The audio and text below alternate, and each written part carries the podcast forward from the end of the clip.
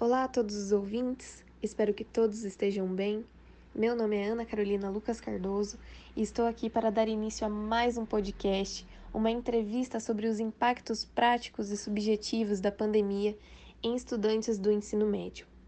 E a minha convidada de hoje para falar um pouquinho mais a fundo sobre esse assunto será Beatriz Alves, de 16 anos, que cursa no momento o primeiro ano do ensino médio. Tudo bem com você, Bia? Olá, Ana, tudo bem? Olá a todos os ouvintes.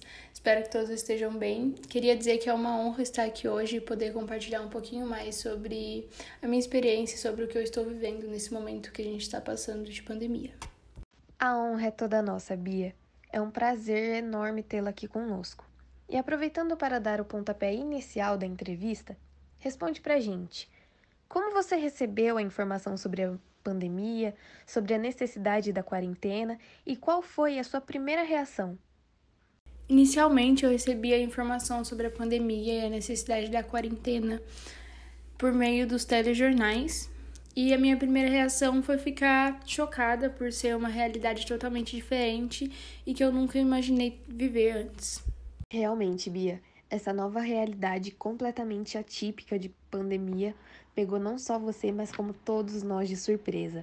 E você sabe me dizer se, nesse momento conturbado pelo qual estamos passando agora, surgiram novas necessidades pessoais?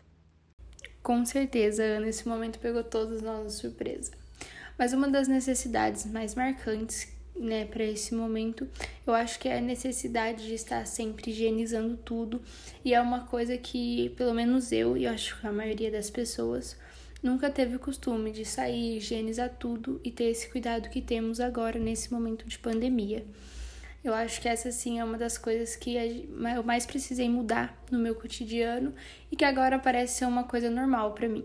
Sim, com certeza. É criando o hábito de adotar essas novas necessidades em nosso cotidiano que vamos nos adaptando com essa nova realidade.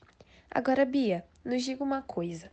Do mesmo jeito que você notou diferenças em necessidades pessoais, você notou alguma diferença no seu relacionamento familiar? Com certeza, Ana. No momento inédito que estamos vivendo intenso, acho que não teria como não haver nenhuma alteração nesse, nesse relacionamento familiar, né? Mas no começo da pandemia foi uma coisa muito mais intensa, né? Nós ficamos todos sem saber o que iria acontecer e todos muito estressados, mas agora acho que todos estão fazendo o melhor para se unir e passar por esse momento juntos. Sem dúvida alguma, Bia. Passarmos por essa situação extremamente delicada com a união de todos nós é extremamente essencial. Porém, nem sempre o, o, ato de estarmos acompanhados de nossa família a todo momento nos impede de adentrar em alguns conflitos existenciais. Agora a pergunta é: você adentrou em algum conflito existencial? Se sim, como você lidou com eles e qual foi o resultado que você chegou? Infelizmente já, Aninha. Em um momento como esse, eu acho que é muito difícil alguém não ter, mas nada muito grave. E em momentos que eu não me sentia muito bem, geralmente eu procurava fazer alguma coisa que eu gosto, assistir alguma coisa para distrair a minha mente ou até mesmo chamar alguém que eu tenho muita confiança para desabafar e contar o que estava acontecendo, e isso me ajudava muito e sempre teve ótimos resultados. É, eu também tenho a mesma opinião. Acho bem difícil que durante esses meses de quarentena tenha alguma pessoa que não tenha passado por nenhum conflito consigo mesmo. E aproveitando o gancho, já que você falou sobre as coisas que você gosta de fazer.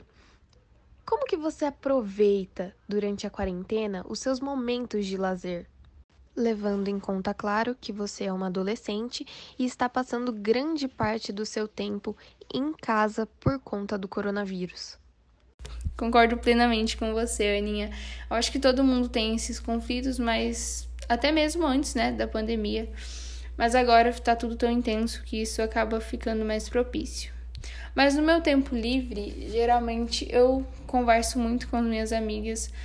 às vezes em chamada de vídeo, ou às vezes eu fico tocando violão, assistindo filmes e séries, ou arranjo alguma coisinha, algum exercício físico para fazer aqui no quintal de casa mesmo, jogar bola. Enfim, eu vou arranjando uma coisinha ou outra para fazer, já que a maior parte do tempo eu estou em casa agora. Sim, Bia.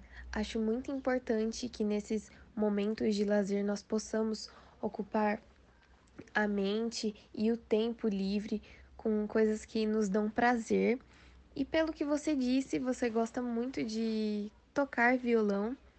E aproveitando esse nicho musical, eu gostaria de saber se tem alguma música que você considera a trilha sonora desse momento que estamos vivendo?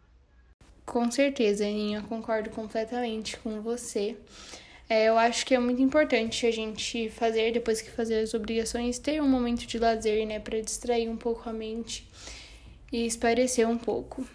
Mas eu acho que assim, é, tem muitas músicas que eu amo e que podem se encaixar muito bem nessa, nessa realidade. Mas se for para escolher uma, acho que eu vou escolher Dias Melhores de J Quest. Sim, Bi, eu acredito que não só você, mas todos nós tivemos um contato cultural maior, seja através da música, de filmes, séries, é, novas receitas culinárias, enfim. E tudo isso devido ao tempo maior que estamos em casa decorrente do coronavírus. E a minha próxima pergunta é saber se nesse tempo que você está passando dentro de casa, quais novos movimentos a quarentena te proporcionou e que você queria manter após a vacina? Com certeza, Aninha, como você mesmo disse, né? Esse tempo maior que as pessoas estão ficando em casa, elas estão procurando mais a música, filmes, séries, e isso tá gerando conhecimento cultural muito maior, né, na população. Isso é uma coisa muito boa. E eu acho que dos movimentos, eu acho que alguns hobbies que eu já me interessava antes da quarentena, mas só na quarentena eu realmente pude pegar e começar realmente a me aprofundar. E um deles é a aquarela é assim, era uma forma de pintura que eu achava muito linda, mas nunca tive um contato maior. E na quarentena eu me aprofundei muito mais, eu acho que eu pretendo levar isso, né? É uma coisa que me relaxa bastante e eu pretendo continuar com isso. Muito interessante, Bia. Melhor do que isso, só o ato de adquirirmos conhecimento sobre algo que já gostamos, assim como você e a aquarela.